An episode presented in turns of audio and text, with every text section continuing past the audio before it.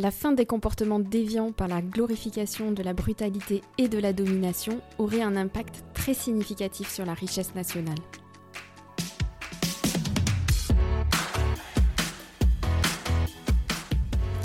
Bonjour à toutes et bienvenue dans Ma Juste Valeur, le podcast référent en matière d'égalité salariale qui lève les tabous autour des femmes, de leur rémunération et de l'argent.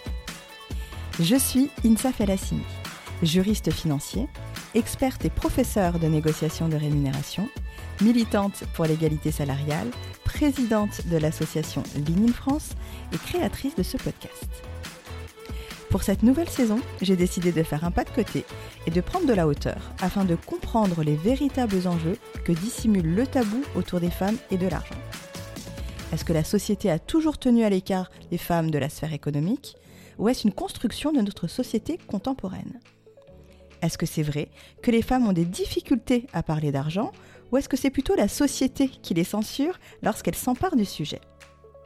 Et puis comment font ces femmes qui semblent en gagner et être si à l'aise avec la question? Comment ont-elles fait pour s'affranchir des attentes et du regard de notre société?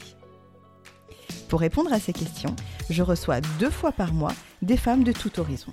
Des autrices, journalistes, médecins, comédiennes, dirigeantes, femmes politiques, et ensemble nous allons démystifier la notion d'argent, puis esquisser des solutions pour conquérir ce dernier bastion du patriarcat.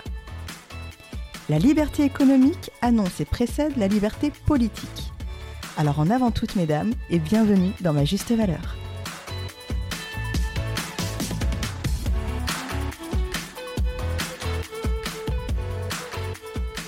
Aujourd'hui, j'ai le plaisir de recevoir Lucille Pétavin.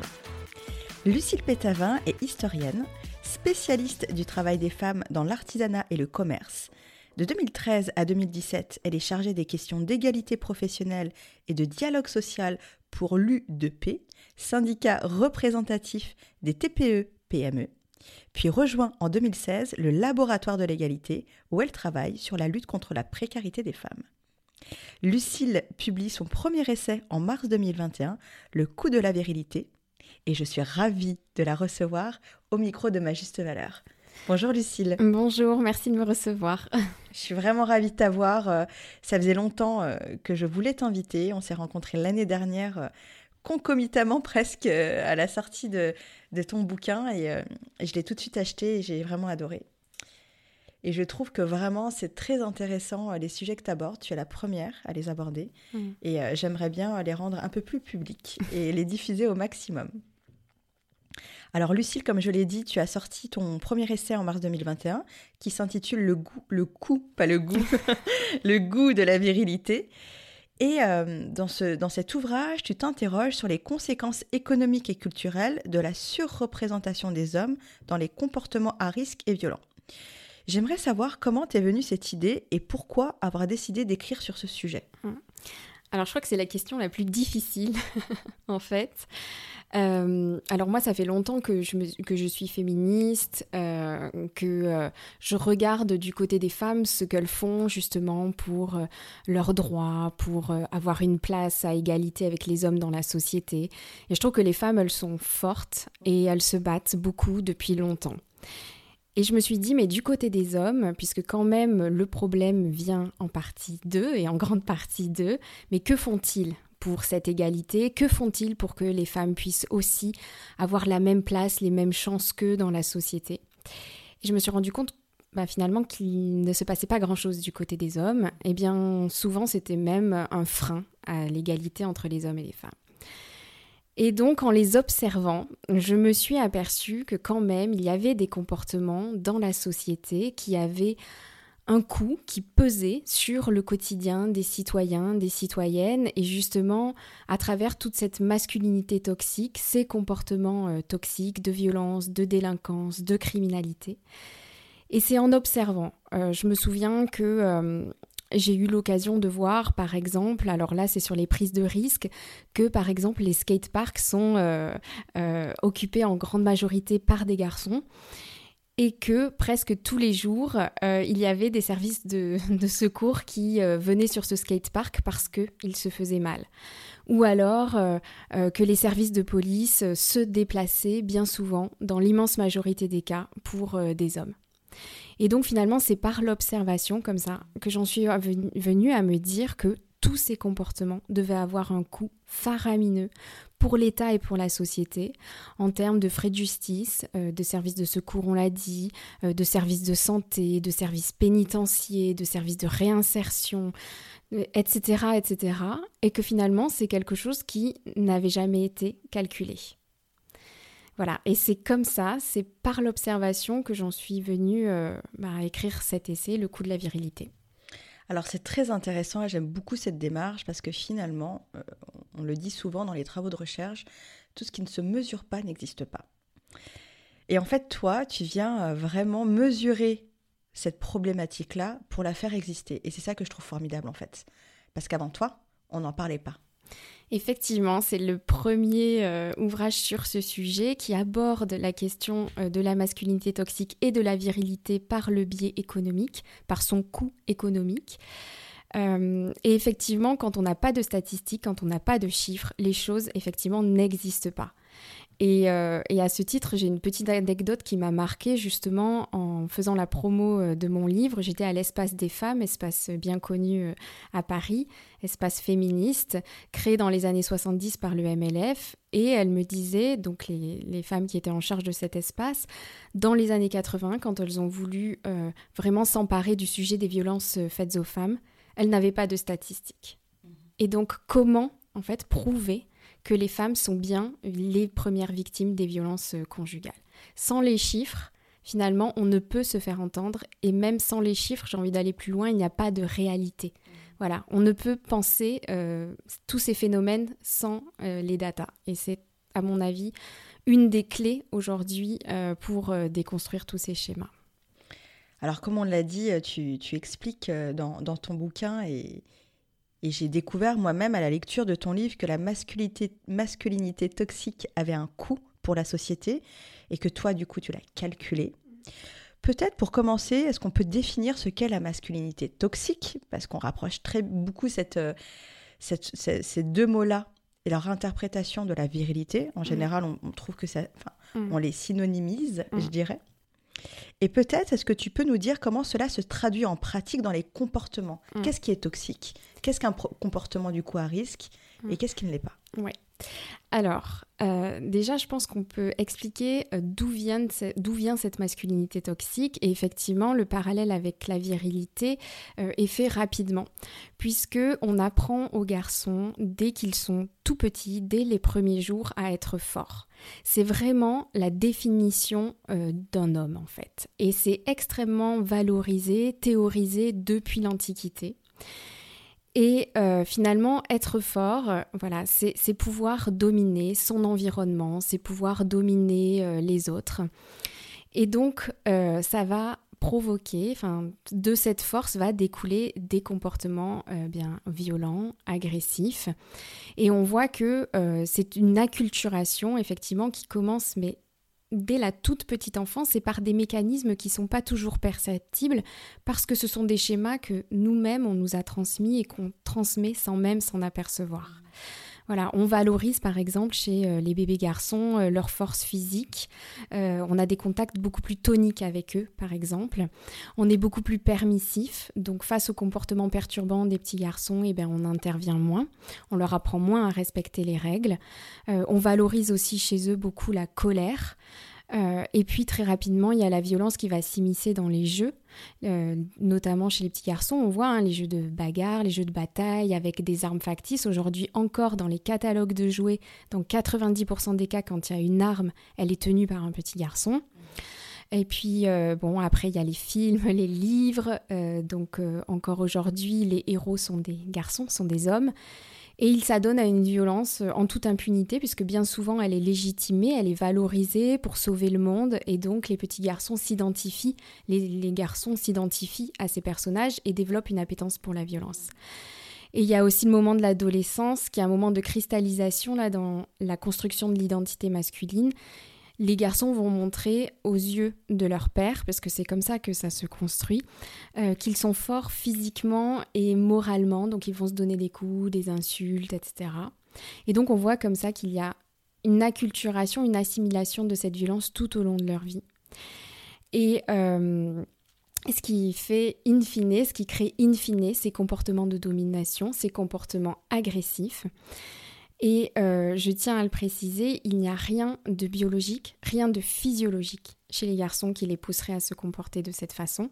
Parce que bien souvent, on légitime euh, ces comportements, enfin on les, comment dire, on, les explique, et on les explique et on les excuse en fait. Exactement, ouais. ouais. Euh, et, là, je crois qu'il est important parce qu'aujourd'hui, la science explique bien euh, que déjà ces rapports de domination euh, n'ont pas toujours été dans l'histoire, puisque bien souvent on parle du temps des cavernes pour voilà légitimer ces comportements et dire que à l'état de nature, les hommes déjà dominaient, c'était des chasseurs et les femmes étaient dans les grottes à enfanter.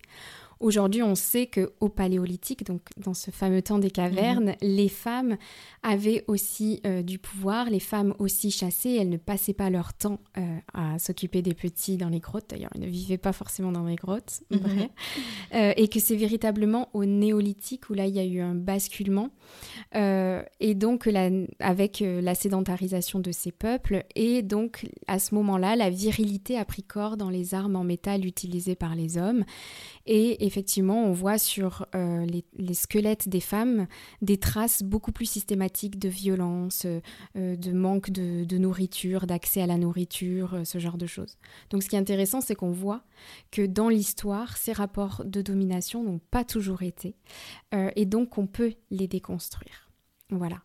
et puis les deux explications aussi biologiques qu'on avance souvent, c'est le cerveau Là aussi, avec les dernières études de neurobiologie, on sait que lorsque l'on est, on n'a que 10% de notre cerveau, de nos connexions cérébrales qui sont faites. Les 90% se modèlent en fonction de notre expérience, de nos apprentissages. Donc le cerveau ne n'est pas à l'origine, ne prédétermine pas nos comportements. Et puis enfin, ce n'est pas la testostérone, parce que ça, c'est un argument. Aussi, oui. Qu'on nous avance, mais tout le temps, c'est incroyable comment une hormone serait responsable de tous ces, comportements.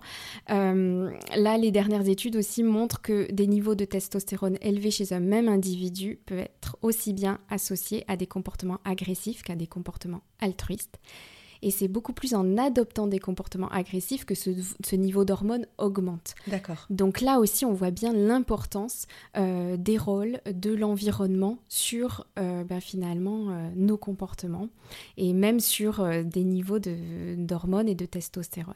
Et puis d'ailleurs, dans la société, les hommes sont tenus responsables de leurs actes. Hein. On les mhm. juge euh, devant la loi euh, comme euh, bah, responsables. On ne les disculpe pas de fait parce qu'ils auraient de la testostérone ou je ne sais quoi d'autre. Mais c'est très intéressant parce que finalement, c'est une fausse croyance que tu balayes. Parce qu'on part du principe, en général, de ce principe-là biologique et hormonal en se disant ils ont un niveau de testostérone qui est élevé, qui les prédispose et qui les excuse.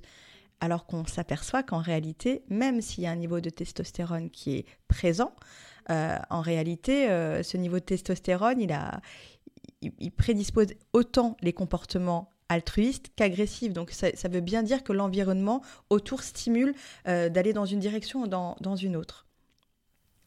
Lucille, dans ton livre, je découvre qu'en France, les hommes sont responsables de l'écrasante majorité des comportements asociaux. Par exemple, ils représentent 84% des accidents de la route mortels, ils en sont auteurs. 90% des personnes condamnées par la justice. Les hommes sont également 86% des mises en cause pour meurtre, 97% des auteurs de violences sexuelles, et la liste est vraiment inépuisable. Du coup, je m'aperçois, et grâce à ce, que tu, as mis en valeur, que tout cela, eh ben, c'est un coût. Un coût direct pour l'État et un coût indirect pour la société. Pourtant, cette réalité est presque toujours passée sous silence. Toi qui es historienne, est-ce que tu peux nous dire pourquoi? Alors je pense qu'il y a deux mécanismes euh, qui sont à l'œuvre. Effectivement, quand on voit ces chiffres, on est euh, choqué. Et pourtant, c'est quelque chose dont on ne prend pas conscience. Euh, la première euh, explication, je dirais, c'est la question de la nature, puisque on l'a dit, on considère que il fait partie de la nature des hommes de se comporter de cette façon, et donc on se dit bon bah c'est comme ça, on ne peut rien y faire. Alors que on a bien vu, on a largement euh, expliqué le fait que non, ce n'est pas dans leur nature, ça relève de la culture.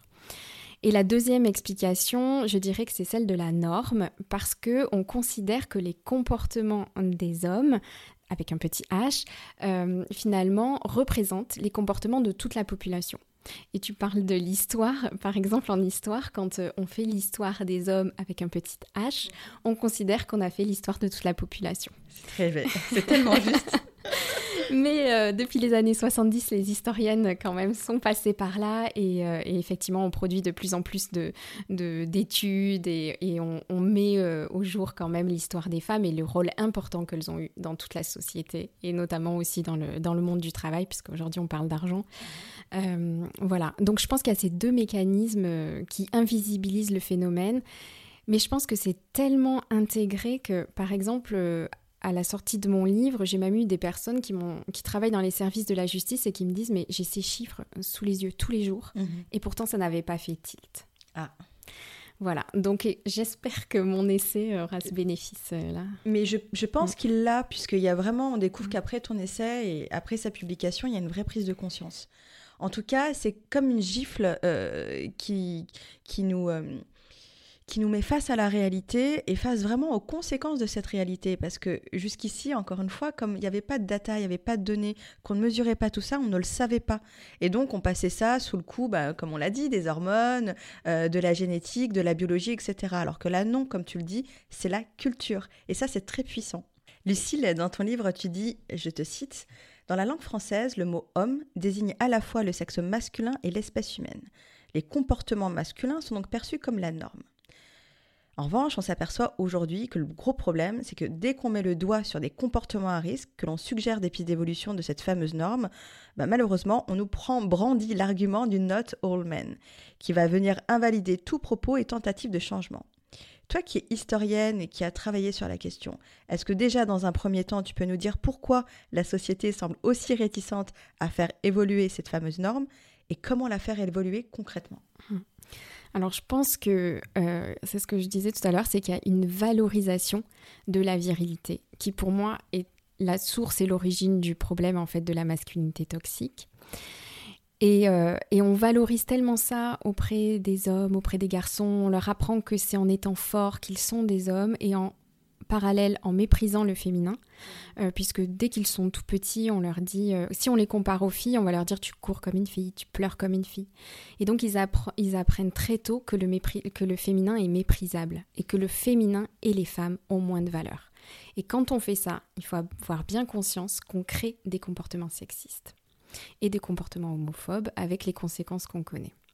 Donc il y a ces deux choses qui me semblent euh, extrêmement importantes à déconstruire. C'est hyper puissant ce que tu viens de dire. C'est assez, euh, mm. c'est très très très puissant. Je me permets de t'interrompre parce que mm. j'ai vraiment envie de marquer le coup. Mm.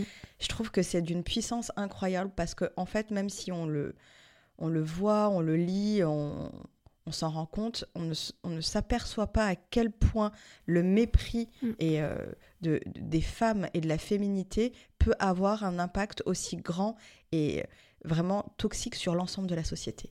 Ouais.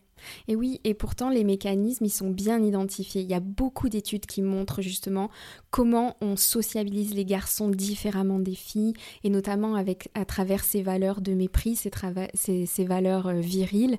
Et je pense qu'effectivement, la première étape, c'est la prise de conscience c'est parfois compliqué, je veux bien le comprendre, et, pour les parents, et ils ne sont pas seuls, puisqu'on le disait aussi, il y a toute la culture qui est là, et, c'est à toutes les strates, en fait, qu'il faut déconstruire. Et donc, le, chantier est immense, j'en ai mhm. bien conscience, mais si on ne commence pas, bah, c'est sûr qu'il ne se passera rien et qu'on ne déconstruira pas tout ça.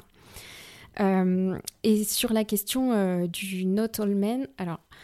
Bon, c'est assez pénible comme remarque, je, l'avoue, euh, mais si on peut allez, lui rendre, euh, comment dire, une petite, euh, une petite grâce, c'est que le not all men finalement a une valeur universaliste. Allez, on va se dire effectivement, ce n'est pas tous les hommes, puisqu'on l'a dit, les hommes ne sont pas violents par nature, et il y a des hommes qui sont tout à fait pacifiques et qui le resteront toute leur vie.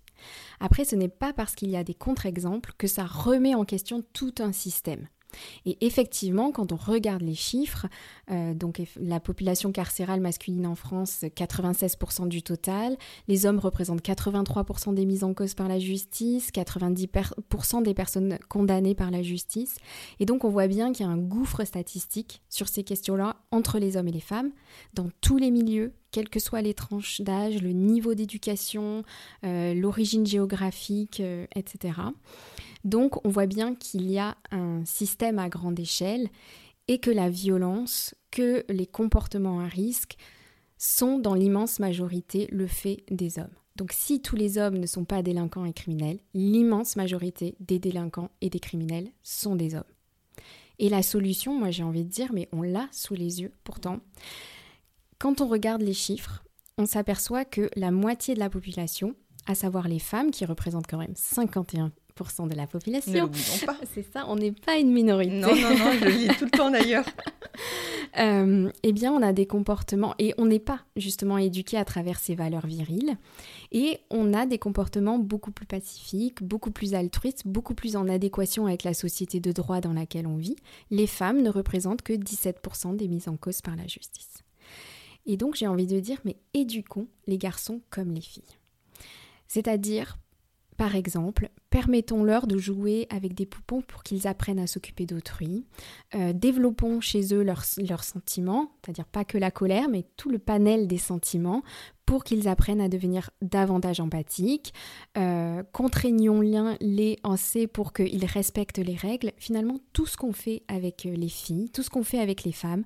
Et on voit que finalement, cette éducation a des répercussions, mais tellement plus positives sur l'ensemble de la société. Parce que le coût de la virilité, c'est un coût financier, certes, près de, alors je l'ai estimé à près de 100 milliards d'euros par an, et encore c'est une fourchette basse, sous-estimée. Euh, et c'est aussi un coût humain, parce que derrière, il y a des victimes, il y a des morts, il y a des gens qui vont avoir des souffrances à vie, des familles entières. Euh, par exemple, je ne sais pas, on parle des, comportements euh, euh, délictuels sur la route. Voilà, il y a plus, à peu près 3000 personnes qui meurent chaque année sur la route et 84% des auteurs d'accidents mortels sur la route sont des hommes. Voilà, donc effectivement, on voit que changer l'éducation, changer les valeurs qu'on donne aux garçons, changerait en fait la société. On vivrait dans une société beaucoup plus riche puisqu'on économiserait tous ces milliards d'euros et on pourrait faire bien autre chose que de construire des prisons et des palais de justice. Et en plus, notre quotidien de citoyens, de citoyennes en serait changé. C'est-à-dire qu'on n'aurait plus peur de marcher seul dans la rue, on n'aurait plus peur de se faire cambrioler, on n'aurait plus peur de laisser nos enfants jouer dehors, on n'aurait plus peur euh, de se faire agresser dans les transports en commun, etc. etc. En fait, on vivrait dans une, société beaucoup plus riche, dans laquelle on serait tous beaucoup plus libres parce que beaucoup plus en sécurité. Alors c'est très intéressant parce qu'en réalité, on s'aperçoit que, et ça, euh, on, y revient toujours, tout passe par l'éducation finalement. Donc on aurait grand, euh, on, on, aurait beaucoup à gagner et beaucoup de choses à gagner en investissant un peu plus dans l'éducation nationale, plutôt que euh, dans la répression de la criminalité. Tout à fait, parce que effectivement, on s'aperçoit que l'État dépense des milliards d'euros. Alors, c'est un coût financier, mais c'est aussi en matériel, en personnel, finalement, à répondre à cette délinquance, à cette criminalité. D'ailleurs, à chaque présidentielle, le sujet est remis sur la table. La sécurité, c'est un sujet national, c'est le, le sujet des présidentielles à chaque fois. Hein. Oui, tout à fait. Et pourtant, on travaille très peu sur l'origine euh, c'est très compliqué en fait de parler, de ne plus transmettre la fait dès qu'on parle de virilité, c'est extrêmement tabou, les, hommes se sont tout de suite euh, visés. Donc c'est un sujet qui, euh, voilà, on s'aperçoit encore les résistances qu'il y a autour de cette question. Par exemple, je prends un exemple dans mon livre, mais on est en 2021, il est encore quasiment impossible de mettre un t-shirt rose à un petit garçon. C'est vrai. Ouais. Et pourtant c'est qu'une couleur, hein. mais ça renvoie au féminin. Et le féminin, voilà, c'est pas c'est pas ce qui est valorisé pour un homme, ce n'est pas ce qui est valorisé dans la, dans la société. Et pourtant, tout ça n'est qu'une question d'éducation, de valeurs qu'on transmet. Et éduquer comme les, les garçons comme les filles, euh, en fait, la solution, moi, elle me semble évidente, mais il y a encore des résistances parce que je pense que ce serait beaucoup plus acceptable si je disais euh, éduquer les filles comme les garçons. Et d'ailleurs, c'est ce qu'on a tendance à faire dans la société, c'est-à-dire qu'on va dire aux filles, oui, il faut être forte, euh, on n'a on pas de problème à inscrire nos petites filles de moins en moins à la boxe, très à la mode chez les femmes, mhm. au, foot, etc. voilà, il n'y a pas de souci quand les petites filles abordent, adoptent des comportements euh, dits masculins. Par contre, l'inverse n'est pas vrai. Et il y a une résistance de la part euh, des parents, bien souvent, des pères surtout, euh, et de l'ensemble de, la société, en fait. Et je pense que, il faut avoir conscience, voilà, j'espère qu'avec mon livre et ce coût financier, ce coût humain, qu'on va se dire en fait ce n'est plus possible, ce n'est plus acceptable, on ne veut plus vivre dans cette, dans cette société. Je pense que les parents aussi devraient avoir conscience que tout cela représente un risque pour leur, euh, leur garçon. Euh, il faut savoir qu'il euh, y a des études de l'OCDE notamment qui montrent que déjà à l'âge de 14 ans, les, les, garçons ont 70% de risque de plus que les filles de mourir dans un accident. Je pense qu'aucun parent n'a envie que son garçon. Non. Bien sûr que non. Et voilà. Et donc, je pense qu'il faut avoir. C'est tellement angoissant en plus pour un parent. C'est ça, c'est ça. Et pourtant, je pense qu'il faut être très au clair avec le fait que si on éduque notre garçon à prendre des risques, eh bien, finalement, c'est le risque à prendre. Et, euh, voilà, donc il y, a tout ça qui est en jeu, et, euh, et pourtant, finalement, ce n'est qu'une question d'éducation, mais on aurait tellement à gagner. Et c'est assez intéressant parce qu'on s'aperçoit qu'une fille qui sera considérée comme un garçon manqué mm. sera vachement valorisée. On mm. va vraiment la valoriser, on va dire que c'est un garçon manqué et que voilà, elle va avoir une place qui est différente, ne serait-ce que dans une fratrie. Mm. On va imaginer qu'elle est plus proche de son père et que du coup, elle va, voilà, elle a, une place qui est différente et vraiment on, le, on la valorise. Alors que quand un garçon est plutôt réservé euh, et plutôt euh, endosse plutôt toutes les caractéristiques qu'on adosse à, la féminité et au féminin, ça va être un petit garçon dans l'imaginaire collectif, malingre, euh, qui a des tendances homosexuelles, on va s'interroger sur sa sexualité. Et vraiment, on va du coup le mépriser parce qu'il a tous ces comportements-là qui sont euh, plutôt euh, du registre, je dirais, du féminin. Beaucoup de parents vont te dire Mais attends, Lucille, moi je fais déjà tout ça chez moi. Je, mm. j'éduque déjà mes, mes garçons euh, avec une éducation qui est euh, féministe ou tout du moins qui n'est pas dans la masculinité toxique ou dans, où je ne fais pas porter au nu la virilité ou la colère ou, ou tous les comportements qu'on a qu'on a, euh, qu'on a cité préalablement. En revanche, qu'est-ce que je fais? Parce que sur Netflix, il y a Casa del Papel. Mm. Sur Netflix, il y a euh, euh, plein de, de, de, séries sur des braquages, sur des gros voyous aux gros bras qui sortent avec les plus belles filles et qui ont des super, qui, qui ont des super vies. Et quand même, on s'aperçoit que un des plus gros succès du box-office, c'est Fast and Furious. Fast and Furious. Mm. Euh, si on pouvait vraiment définir un comportement à risque, ça mm. serait les deux mots qui le définissent. Mm. Donc comment faire pour vraiment... Euh, alors évidemment, on va pas pouvoir tout changer du jour au lendemain, euh, même si on met des milliards dans l'éducation et dans la prévention plutôt que dans la répression. Mais comment faire pour que cette prise de conscience vraiment se diffuse au-delà du cercle des féministes et des humanistes? Et qu'elle soit vraiment prise, vraiment une prise de conscience du grand public. Oui. Alors, vaste question, mais ce qui est intéressant, effectivement, euh, quand tu parles de Fast and Furious et des films, quand les parents disent Moi, j'éduque mon garçon comme ma fille, je n'éduque pas mon garçon à la virilité, etc. En fait, le, fait de leur montrer ce film, filles et garçons, ils ne vont pas voir la même. Enfin, ils ne vont pas s'identifier au même personnage dans le film. Et effectivement, il y a toute cette culture qui fait que si on met nos enfants devant ce genre de film, ou si on leur lit des histoires dans lesquelles il n'y a que des héros, eh bien voilà, de fait, là, on est justement dans la construction et on participe à cette construction. Donc, effectivement, on ne peut pas échapper à toute cette culture, mais je pense que on peut faire, par exemple, attention à quel livre on va, favoriser auprès de nos enfants, quel film on va favoriser auprès de nos enfants. Euh, et puis, il y a des choses que l'on peut faire nous. Euh, on en parlait un petit peu tout à l'heure. Euh, par exemple, parlons de la lecture puisqu'on sait aujourd'hui que la lecture développe euh, à la fois une compréhension de ses propres sentiments et des sentiments d'autrui. Et la lecture, on la valorise beaucoup plus auprès des filles mhm. qu'auprès des petits garçons. Je crois qu'il y a des études qui disent que dans les pays de l'OCDE, 46% des, garçons ne lisent que s'ils y sont obligés, contre 26% des filles. Donc voilà, peut-être que ça, ça peut être une première clé. On parlait tout à l'heure des sentiments.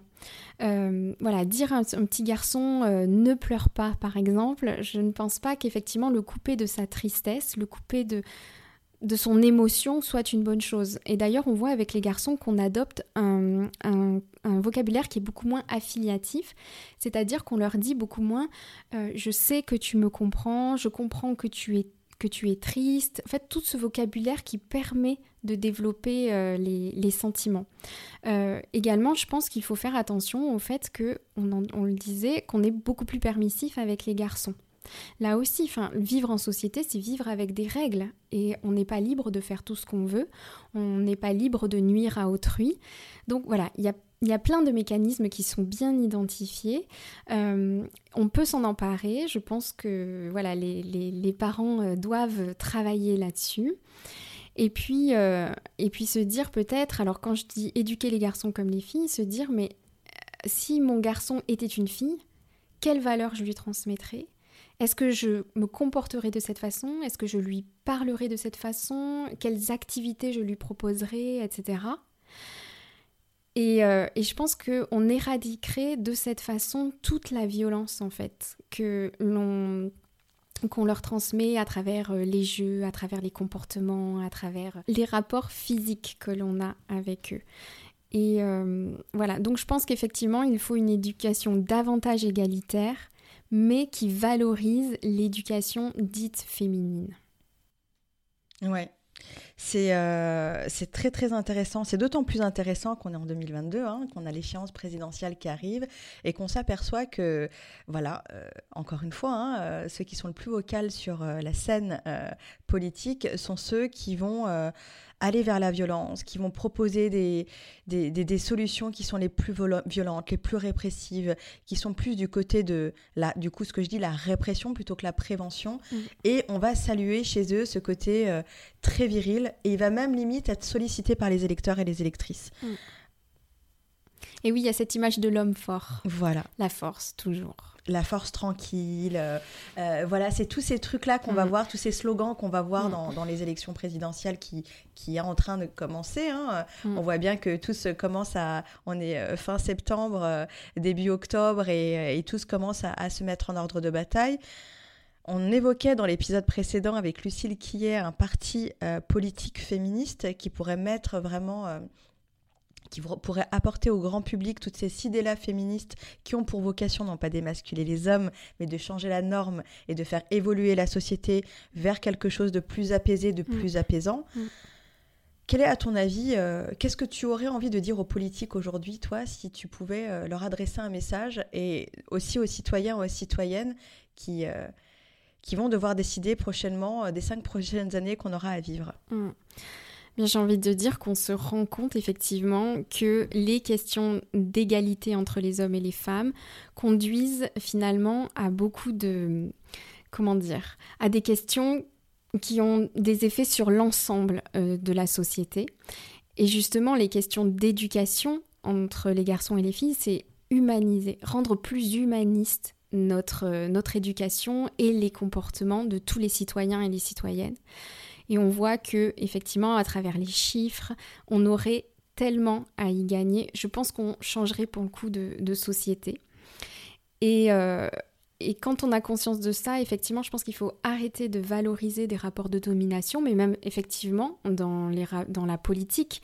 Euh, je parlais un moment de, dans mon livre euh, du fait qu'on pourrait tout à fait, par exemple, étudier les questions de politique internationale à travers la question de la virilité. Mhm. Parce que, les, par exemple, les politiques internationales, elles reposent encore trop euh, sur des rapports de domination, de des force, voilà, de rapports de force. Et quand on sait aujourd'hui que le terrorisme et la guerre coûtent 14 000 milliards de dollars tout autour du monde, avec voilà les, vies brisées, les, pertes humaines, enfin tout ce que ça engendre. Voilà, il y, aurait des tas de sujets aussi, le sujet de l'écologie. Aujourd'hui, on parle beaucoup d'écoféminisme, et là, on se rend compte que, euh, eh bien, ces valeurs humanistes, eh bien, elles ont des conséquences aussi sur ces sujets-là. Euh, il n'est pas considéré comme viril de conduire une petite voiture électrique, il n'est pas considéré comme viril de manger moins de viande alors qu'on sait que c'est une des industries les plus polluantes au monde aujourd'hui. On sait qu'il n'est pas, pas considéré comme viril de faire des courses avec un sac en tissu recyclable, etc., etc. il y a des études qui montrent que les hommes polluent en moyenne plus que les femmes. Donc voilà, effectivement, je pense que les questions de féminisme, et le féminisme n'est pas un gros mot, c'est vouloir l'égalité entre les hommes et les femmes, en fait, c'est un sujet qui est tellement porteur et qui serait porteur pour tout le monde, puisque les hommes aussi, on l'a un peu évoqué, sont aussi victimes de cette virilité. Et en fait, ils ne se rendent pas compte qu'en valorisant euh, la virilité, les rapports euh, de force, eh bien, ils se mettent eux-mêmes dans un piège. On l'a dit, hein, par exemple, les garçons de 14 ans qui ont plus de chances de mourir euh, dans un accident, mais il faut savoir que quand on regarde sur la, la, population entière des hommes, les hommes ont trois fois plus de risques de mourir de façon prématurée, c'est-à-dire avant 65 ans, et d'une mort évitable, c'est-à-dire liée à un comportement à risque. On voit par exemple euh, les rapports euh, euh, qu'entretiennent les hommes avec le tabac, avec l'alcool. Il faut savoir que la majorité des cancers qui sont liés à l'alcool et au tabac concernent des hommes, par exemple.